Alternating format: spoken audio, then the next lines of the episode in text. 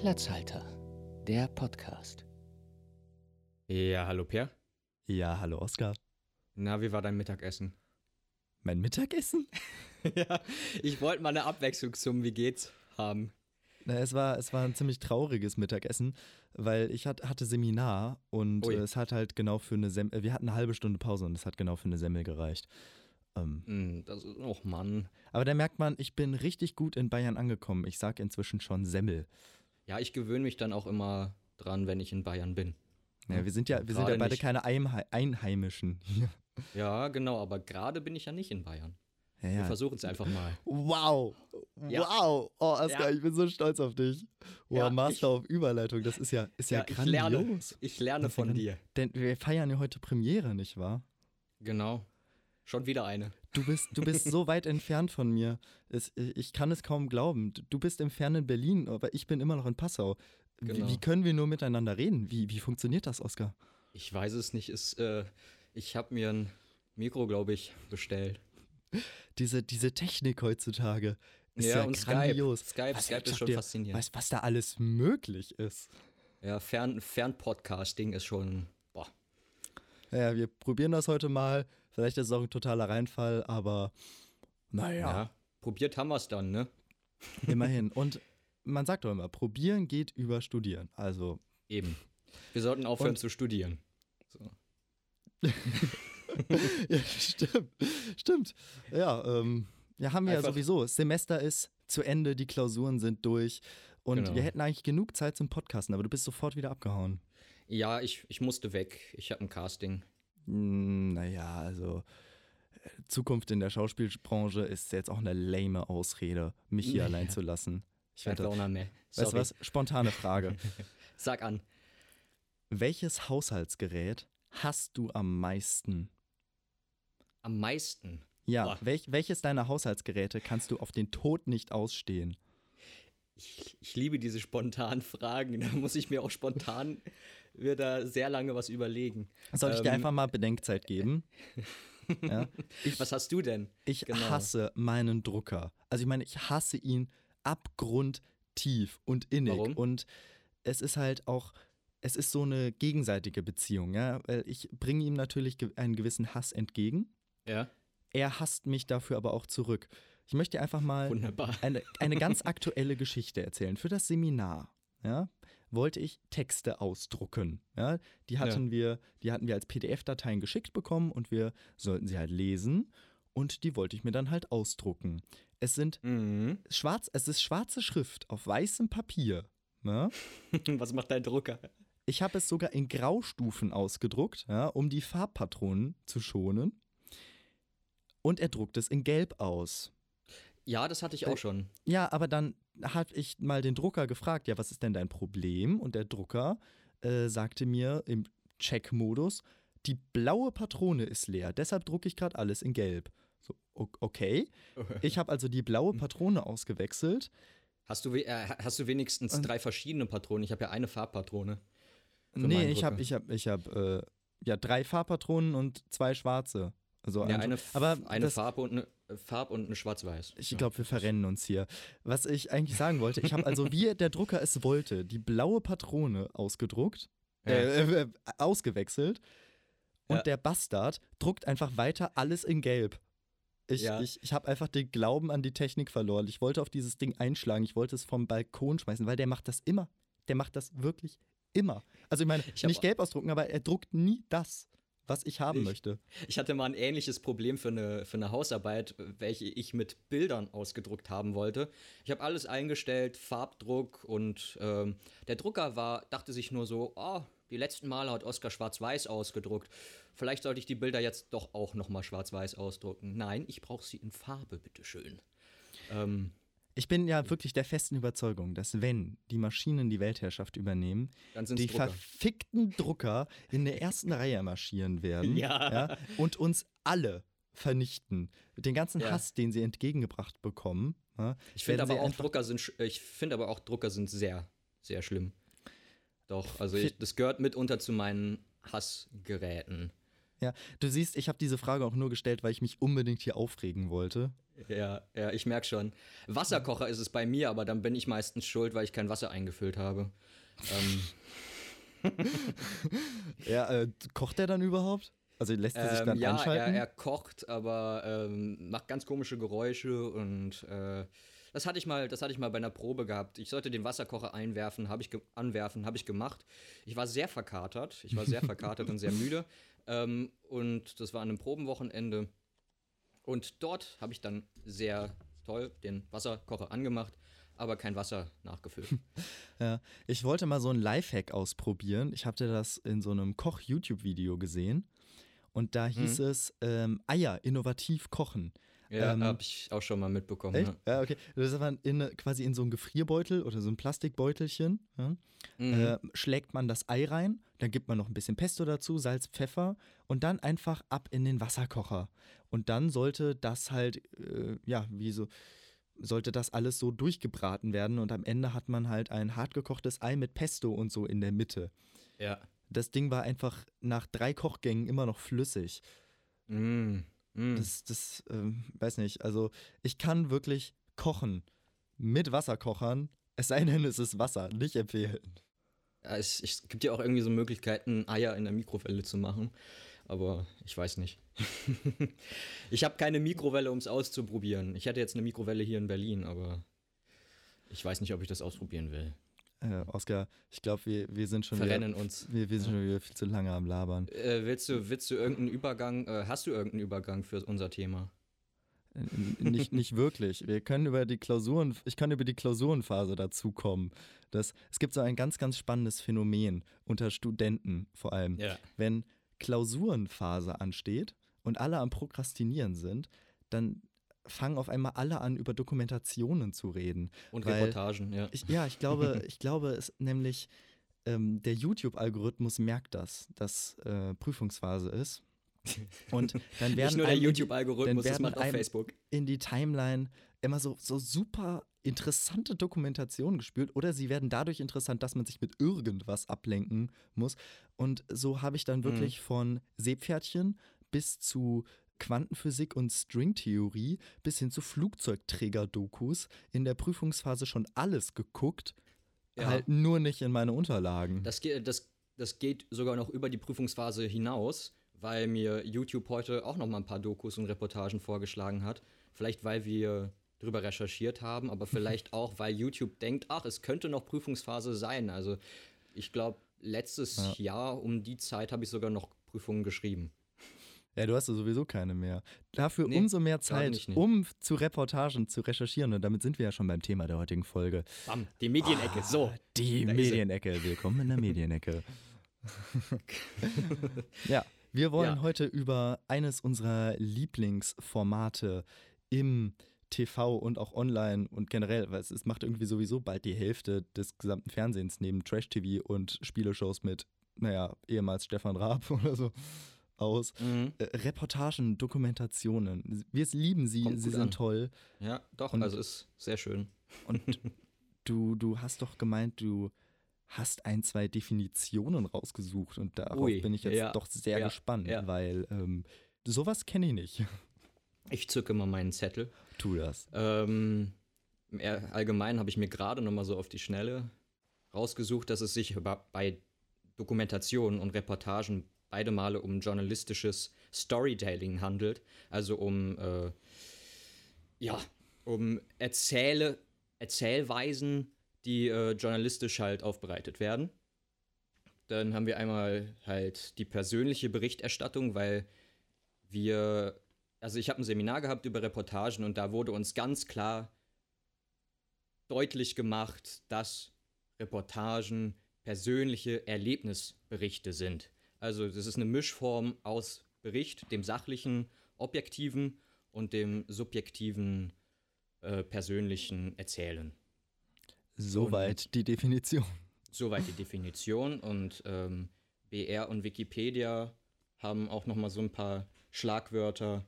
Zum Beispiel die Reportage, da ist ein Reporter direkt vor Ort und berichtet von den Sachen, die an einem Ort passieren, mit Protagonisten, mit Personen und ähm, versucht dann halt das Ganze irgendwie ein bisschen zu zeigen und dem Leser oder Hörer oder Ja. Zuschauer ähm, eine Meinung vielleicht vorzuhalten und dann kann der Leser, Zuschauer, Zuhörer seine Meinung dazu bilden. Wobei Meinung, das ist ja schon der, der nächste Step.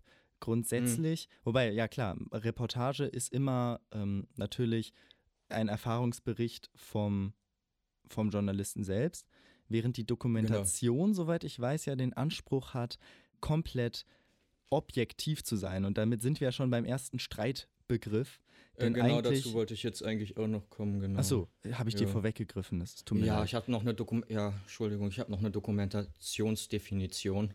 Okay, dann hau raus. Ähm, eine Dokumentation versucht so authentisch wie möglich zu sein, so umfassend wie möglich, nimmt von dem Thema nicht wie bei der Reportage halt vielleicht nur eine Szene oder eine Sichtweise, eine Perspektive, sondern wir haben wir, wir haben mal irgendwie eine, sagen wir, eine Dokumentation über Nationalsozialismus.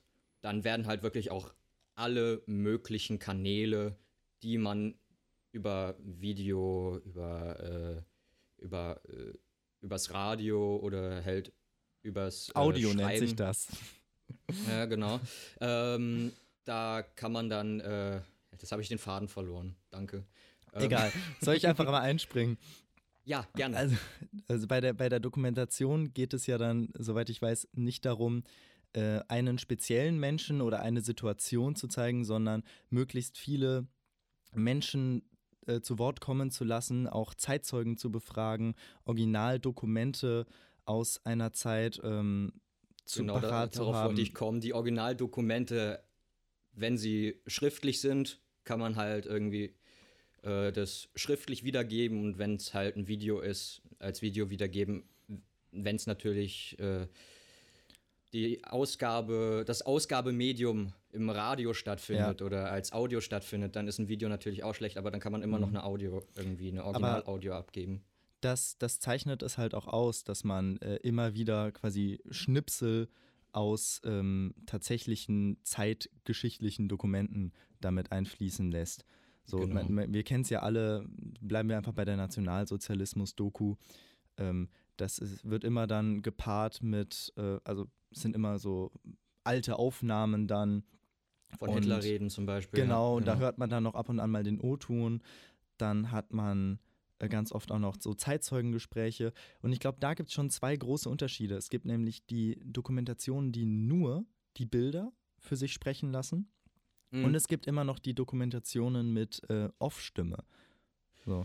Was man ja, Ja. ganz oft hat, ist äh, irgendein netter Synchronsprecher, der einem dann noch einen schönen Text darüber liest. Äh, von wegen, Ja, beim History Channel oder bei, äh, ja, äh, irgendwie diese Ägypten-Doku, die Pyramiden. Da hast du dann irgendwie Genau. Robert De Niro, der drüber spricht, genau. Ja, ich finde das immer, immer toll. Die nehmen immer die, die gleichen Synchronsprecher. Du hast äh, irgendwie, ich habe das Gefühl, es gibt so. Die nehmen ja im Amerikanischen auch immer dieselben Schauspieler. Das ist ja irgendwie immer William Shatner oder Morgan Freeman, die Ja. darüber sprechen.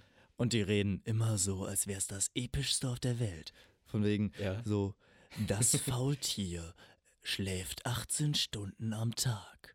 So, aber gerade bei solchen Zeitzeugensachen, wenn es auch sensiblere Themen sind, dann ist es oftmals sogar noch authentischer, wenn man einfach nur die, die Zeitzeugen sprechen lässt und tatsächlich weder ein Redakteur noch irgendeine Off-Stimme, also gar nicht die Redaktion Mhm. zu Wort kommt. So. Und das finde ich eigentlich auch mal ganz spannend, wenn man es tatsächlich hinkriegt, nur die äh, quasi das Recherchematerial für krass, sich ja. sprechen zu lassen.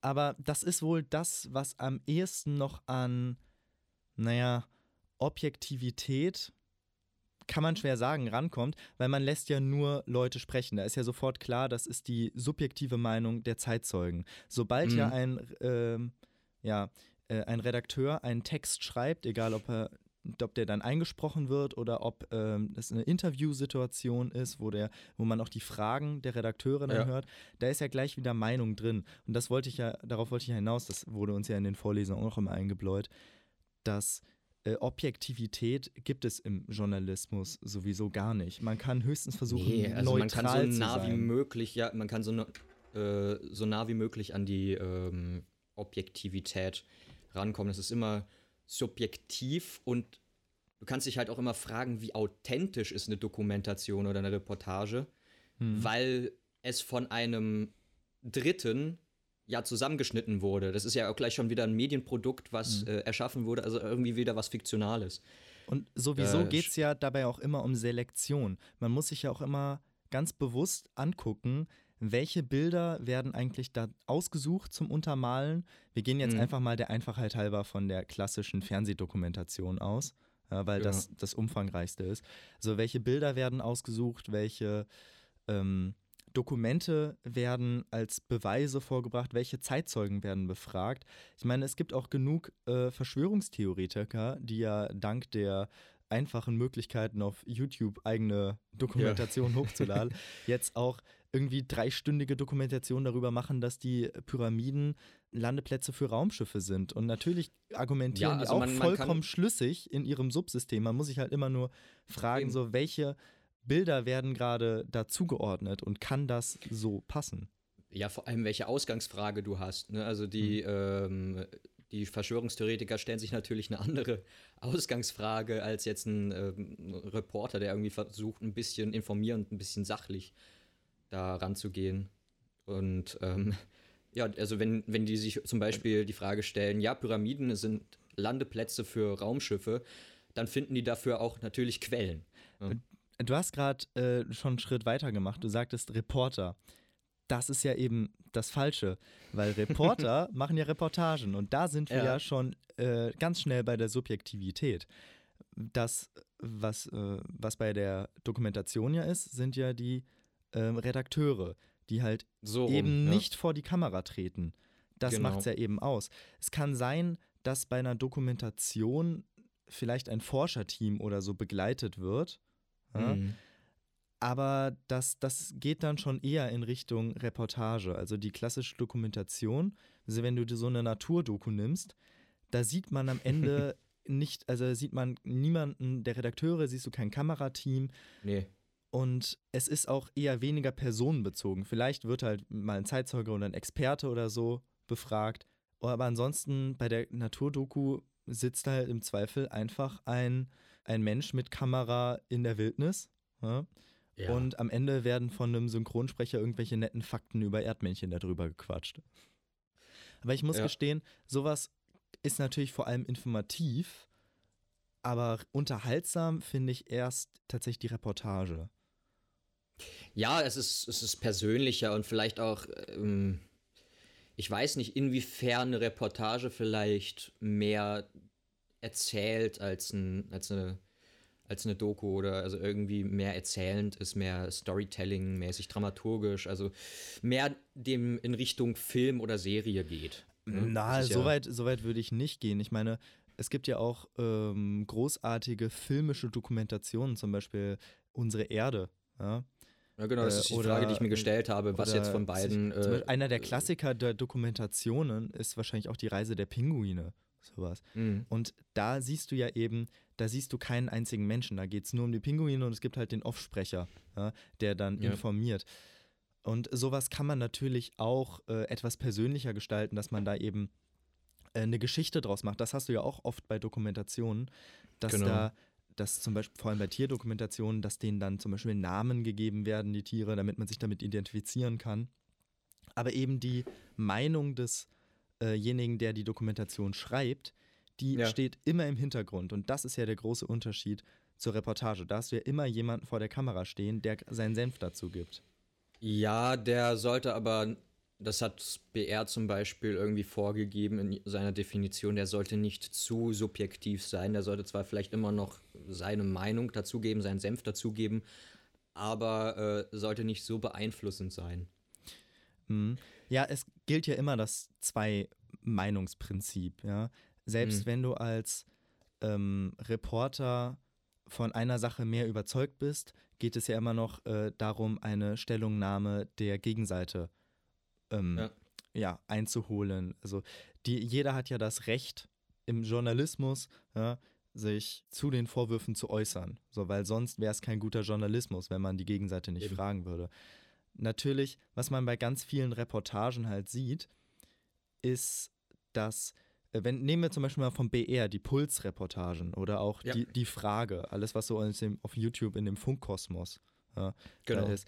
Da sagen die Reporter ja, hey, heute mache ich das und das, heute treffe ich, was weiß ich, eine Abtreibungsgegnerin. Ja? Und Mhm. positionieren sich aber meistens schon dazu, von wegen, ich persönlich finde ja schon, dass man sich selbst bestimmen sollte, aber mich interessiert mal die, äh, die andere Meinung. Und dann würden sie äh, Genau. aber nicht ihre Meinung quasi dagegen stellen, sondern sie würden wahrscheinlich mal eine Abtreibungsbefürworterin im Gegenzug dazu noch zu Wort kommen lassen. Ja, ja, aber eben das sollte man halt deutlich machen, dass das jetzt, äh, genau, dass man das auch anders sehen kann. Also, dass es nicht, äh, dass nicht der Reporter zählt und die Erfahrung des Reporters. Ich glaube, das, oh Gott, wie war das damals? Wir hatten ein Seminar bei dem Sebastian Meinberg Ja, äh, ja von, äh, von Puls gehabt, ne? genau. äh, an der Uni. Und da hat er, glaube ich, auch gesagt, also du darfst dich als Reporter nicht zu krass in den Vordergrund schieben und ähm, von deiner Meinung reden, sondern dann eher eben Mhm. halt irgendwie de- den Film reden lassen. Mhm. Aber manchmal ähm, ist der Film ja auch sehr, sehr deutlich. Also ich meine, in Reportagen bist du ja ganz oft in konkreten Situationen dabei. Ja? Mhm. Oder der Reporter ist über einen längeren Zeitraum. Ähm, ich liebe zum Beispiel vom, ich glaube, es ist vom Norddeutschen Rundfunk, die Doku-Reihe Sieben Tage, wo man quasi Ja, immer super, ein, ja. einen Reporter eine Woche lang in irgendeine Situation steckt. Weil von, von wegen Das gefällt mir total. Das ist, äh, das macht NDR und WDR. Das machen Westdeutscher und Norddeutscher Rundfunk beide. Ja. Also so Und- sieben Tage auf dem Schiffkutter zum Beispiel. So. Also- Sieben Tage in der Demenz-WG. Also das Genau. ist, äh, das, also gerade irgendwie mit äh, diese sieben Tage in der Demenz-WG, ich glaube vom WDR, Mhm. das, das feiere ich total. Das ist schön. Einfach. Genau. Das, Aber der große Unterschied ist halt, dass du, äh, du bist ja viel näher dran. So ist, äh, du bist, hast immer Einzelschicksale dann natürlich und der Mhm. Reporter, du siehst die direkte Reaktion des Reporters, was es auch viel nahbarer macht. Das, eben. ich Ja. finde, der Informationsgehalt ist bei einer Reportage immer erst zweitrangig. Es geht nämlich um das Erleben und vielleicht das, nicht das Verstehen, aber das Nachvollziehen einer Situation. Ja, das ist, äh, ja, also in, auch in der Definition zu finden, dass es halt wirklich hautnah sein soll, also in Anführungszeichen live erleben. Also als ob du gerade vor Ort wärst. Mhm. Was ich aber auch spannend fand, äh, in dem Kurs von Sebastian Meinberg hat er ja dann gesagt, in ihren Reportagen versuchen sie immer, das Ganze nicht so zu beenden von wegen, na, heute habe ich aber wieder was gelernt und jetzt verstehe ich die Situation, sondern Genau. dass der Reporter dann am Ende immer noch die Distanz insofern wahren soll, dass man sagt, okay, ich kann jetzt diesen einen Fall, diesen einen Menschen, den ich jetzt getroffen habe, besser nachvollziehen. Vor allem auch Fragen offen lassen, weil du kannst, kannst ja schlussendlich nicht alles beantworten, wenn du eine Dokumentation drehst oder auch eine Reportage drehst. Ja, vor allem aber Reportagen sind ja eben dann in sehr situationsbezogen und können zwar allgemein für etwas stehen ja, und haben, können auch den gleichen Informationsgehalt wie eine Dokumentation haben, aber ich glaube sogar, die, die Dokumentation gibt einem am Ende noch mehr als, nee Quatsch, Ja. die Reportage gibt einem noch mehr. Weißt du, weil du am Ende halt noch dieses Gefühl für die Situation hast. Eine Dokumentation kann dich berühren, ja, klar. Ja. Aber eine Reportage wirft dich ja so direkt in die Situation rein, weil du ja gleich, wenn du den Reporter sympathisch findest, zum Beispiel, Ja. erlebst du es ja gleich mit. Und äh, die sind dann natürlich auch immer dann die, die Opfer, sag ich mal, die auch Sachen einfach ausprobieren. Es gibt ja auch sehr gute Doku-Reihen, äh, nicht Doku-Reihen, sondern Reportagereihen, wo dann äh, Reporter so ans Limit gehen. Ja, eben, also ich, ich finde aber auch in, in Dokus die Kameramänner, die, da hatte ich früher schon als Kind irgendwie sehr viel Respekt gehabt. Ich habe da irgendwie im Kino mal so eine Doku gesehen über ähm, Eisbären und alles Mögliche. Und da haben die auch erzählt, dass die Eisbären in freier Wildbahn wohl ab 2000, was war es, 23, äh, da sind die nicht mehr in freier Wildbahn. Ja, aber ich habe äh, hab höchsten Respekt tatsächlich vor diesen Dokumentarfilmern, vor allem vor Natur- Genau. und Tierfilmern, weil du musst ja erstmal so nah an Eisbär rankommen. Eben, genau, das wollte ich gerade auch erzählen. Und ähm, ich habe es nicht bei einer Dokumentation oder bei einer Reportage bemerkt, aber ich habe völligen Körpereinsatz als wir mal äh, gegeben, als wir mal einen Imagefilm gedreht haben. Und ich bin auf ein Segelschiff oben drauf geklettert, auf den Mast um dann äh, halt irgendwie so ein bisschen Panorama aufzunehmen. Und ähm, da äh, haben wir auch zum Beispiel nur die Partner reden lassen und das dann so zusammengeschnitten, dass man uns gar nicht mehr gebraucht hat als, äh, als Interviewgebender. Hm. Und ähm, ja, aber es ist, ich habe, wie gesagt, vollsten Respekt vor den Leuten, äh, sich in die absolute Kälte zum Beispiel zu trauen oder sehr nah an einen Eisbären oder Braunbären ja. oder sowas zu oder trauen. Oder halt das ist schon auch so äh, totale Widrigkeiten auf sich zu nehmen ja, da mhm. stundenlang im Dreck zu liegen, teilweise Tage, Wochen zu warten. Und du brauchst ja, ja auch eben. einen unglaublichen Geduldsfaden. Das ist ja das Schöne als Hätte ich nicht. Das ist ja das Schöne als Reporter. als Reporter gehst du halt immer konkret in die Situation, hast schön dein Mikro dabei, kannst Leute fragen ja, und ähm, dann wanderst du halt weiter. So. Wenn du ich, ich so fand eine Definition vom äh, BR ganz süß, also einen Begriff, die haben Spotlight-artig genutzt für die Reportage. Also du nimmst dir halt wirklich nur dieses eine Thema und rennst drauf los. Okay. Ja, aber was ich ja, so, es gibt ja solche Dokumentationen, da sind die dann ähm, wochenlang irgendwie halt da, um eine bestimmte Sache zu filmen oder fahren mit irgendeinem mhm. Schiff mit oder so. Und dann sieht man ja gar nicht, dass, äh, dass die Redakteure das halt auch alles mitmachen müssen. So, wenn du, wenn du eine Reportage, weiß nicht, auf dem, äh, bleiben wir mal beim Schiffkutter, ja. So, ja dann darf der Reporter natürlich auch erzählen, so, boah, mir ist seekrank und ich finde das hier alles scheiße und was sind das für widrige Bedingungen, wie halten die Leute hier das nur aus? Der Dokumentarfilmer darf das nicht kommentieren, dem kann es richtig dreckig gehen, der kann am zweiten ja. Tag schon seekrank werden, aber nein, der hält immer nur brav die Kamera drauf. Der muss drauf, drauf loshalten. Ne? Ja, und am, und am, Ende schreibt irgendein Redakteur, der im Zweifel nicht mal dabei war, ja, mhm. äh, schreibt da noch irgendeinen informativen Text dazu. Also eigentlich ja. kann man das Resümee festhalten, die armen, vor allem die Kameramänner und Frauen, ja, die Dokumentation machen sie ja voll am Arsch. Doch, ja. ja. Ich möchte aber noch einmal auf die Subjektivität beim Gonzo-Journalismus. Äh, jetzt habe ich es schon verraten, verdammt. Es, Ui, es gibt Mann. den Gonzo-Journalismus.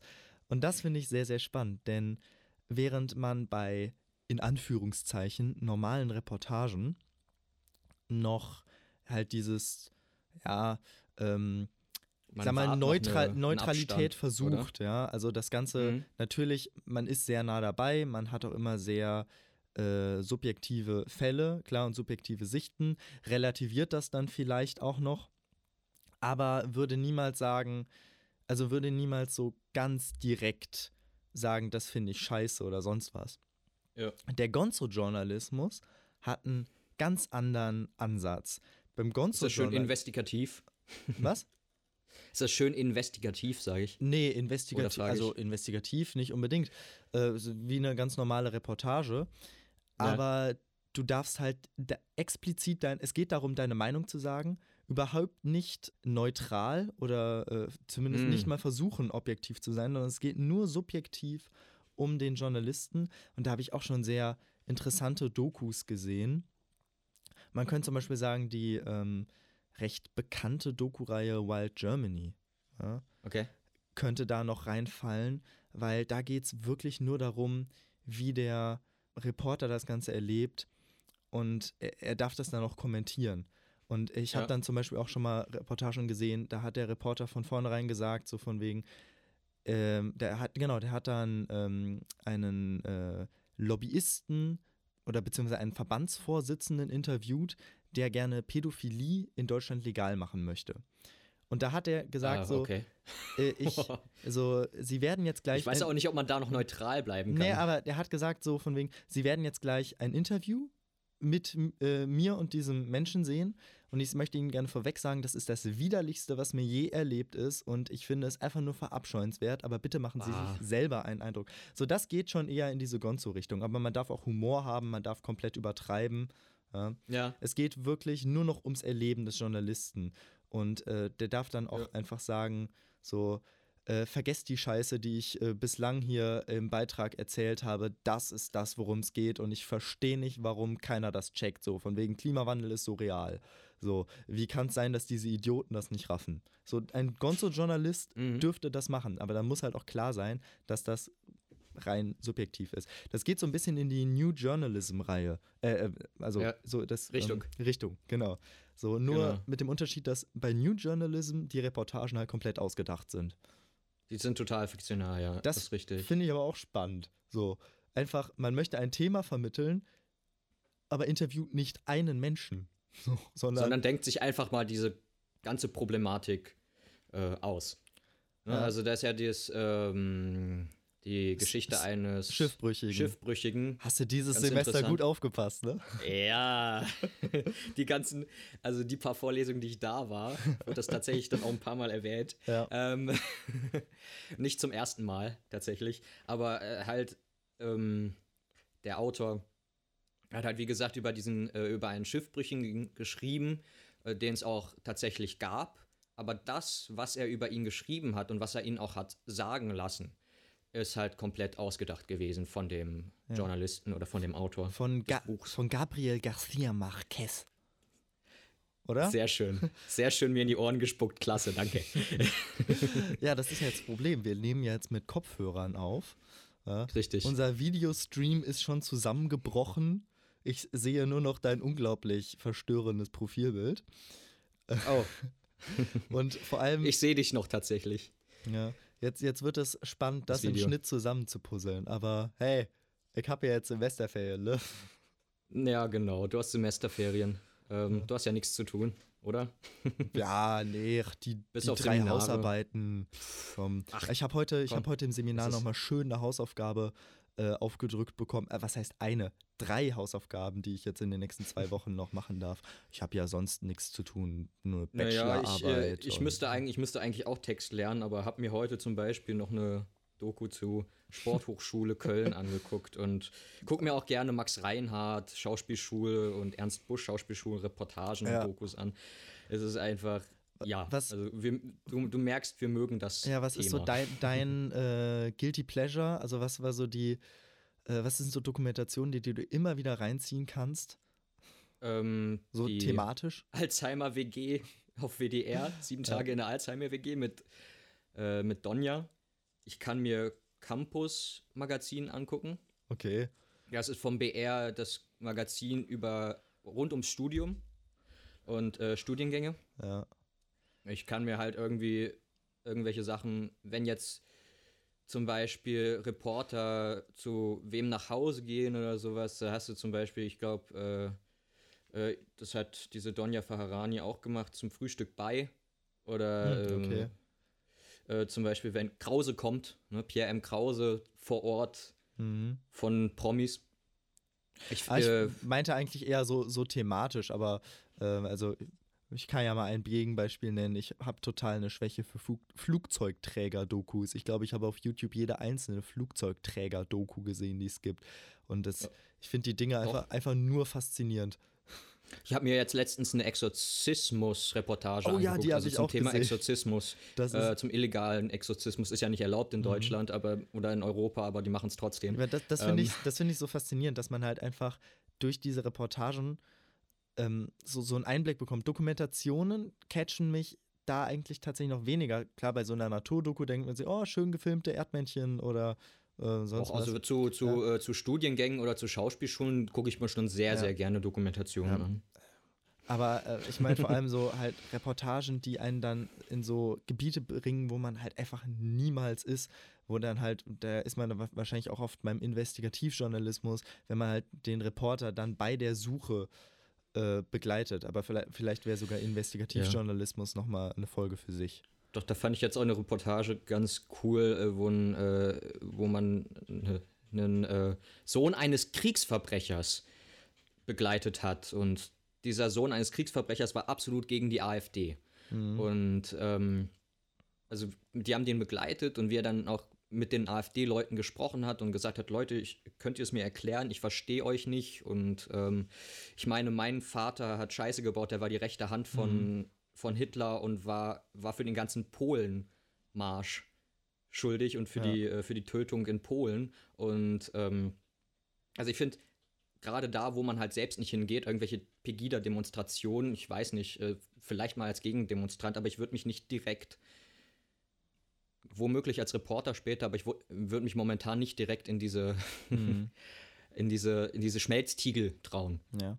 Aber das, Oder ich würde auch nicht glaube, hinkommen gerade. Das, ne? das ist, glaube ich, so auch schwierig. Das wird jetzt noch so eine Herausforderung in den nächsten Jahren sein.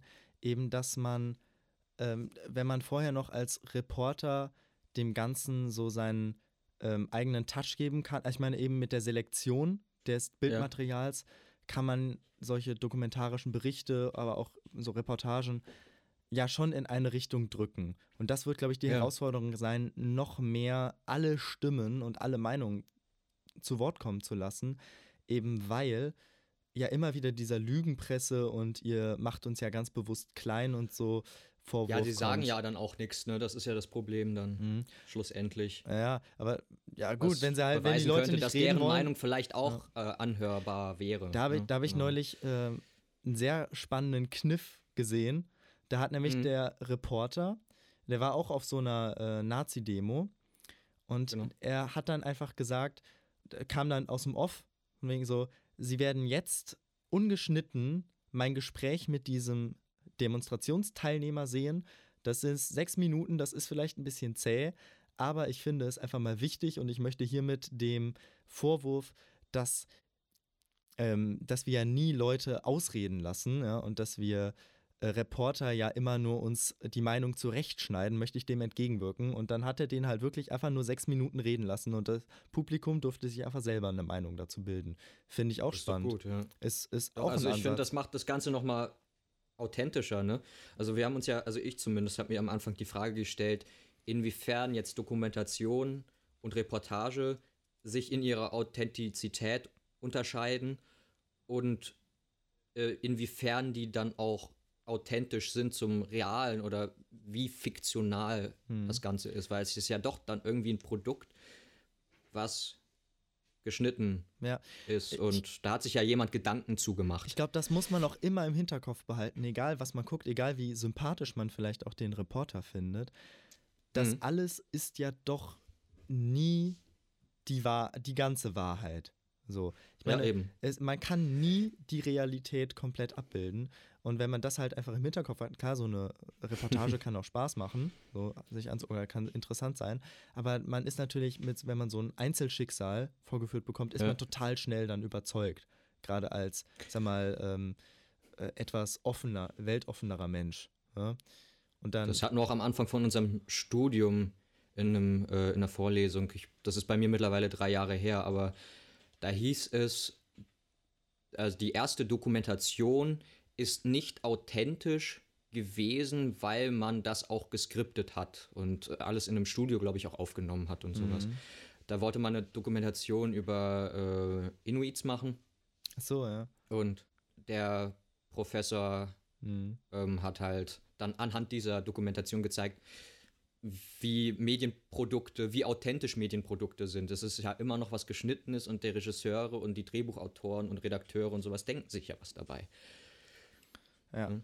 Also ich, aber ich glaube, wenn man das immer im Hinterkopf hat, okay, die, ähm, diese Menschen haben jetzt natürlich, sind von ihrem Schicksal geprägt, sag ich mal, und äh, was weiß ich, nicht jedem äh, Gnu, das gerade in dieser Dokumentation gefilmt wird, geht es genau so wie diesem einen Gnu. Ja?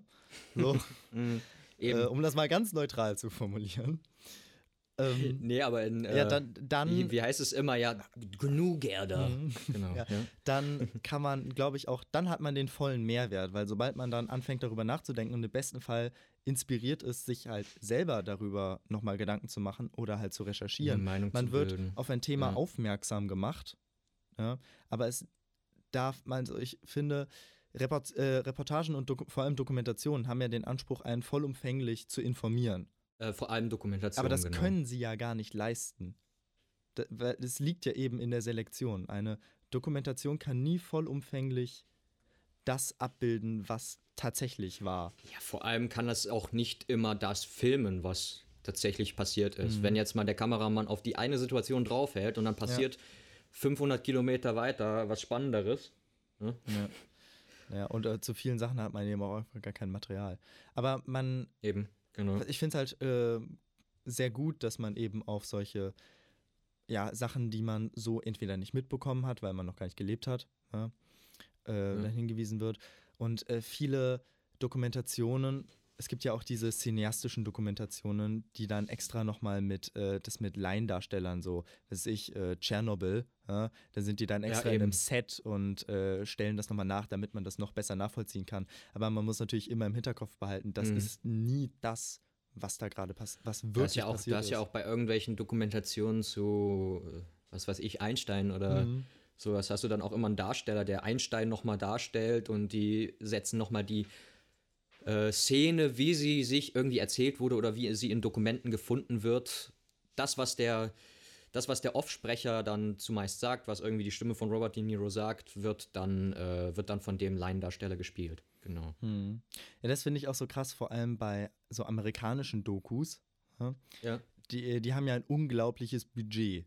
Mancher. Und dann sind da immer Mhm. so Animationen drin, so 3D-Animationen und so Hast du bei Terra X aber mittlerweile ja, auch. ja, stimmt, aber die übernehmen ja auch viele Dokumentationen. Ich meine, die meisten Dokumentationen, die man ja hierzulande sieht, sind ja einfach nachsynchronisiert.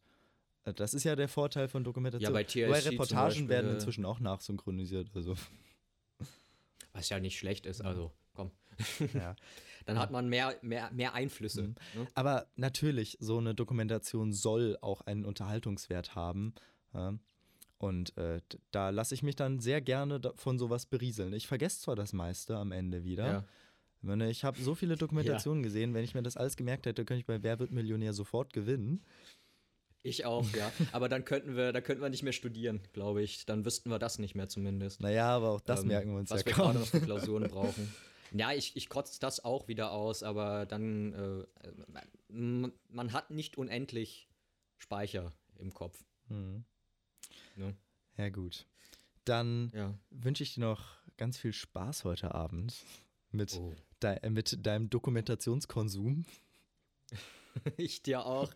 Weiterhin. Warte, Weiterhin wir beenden das der- Ganze in jetzt wie der- so ein Telefonat, ne? Weil ich meine, wir legen ja dann jetzt danach auch einfach auf.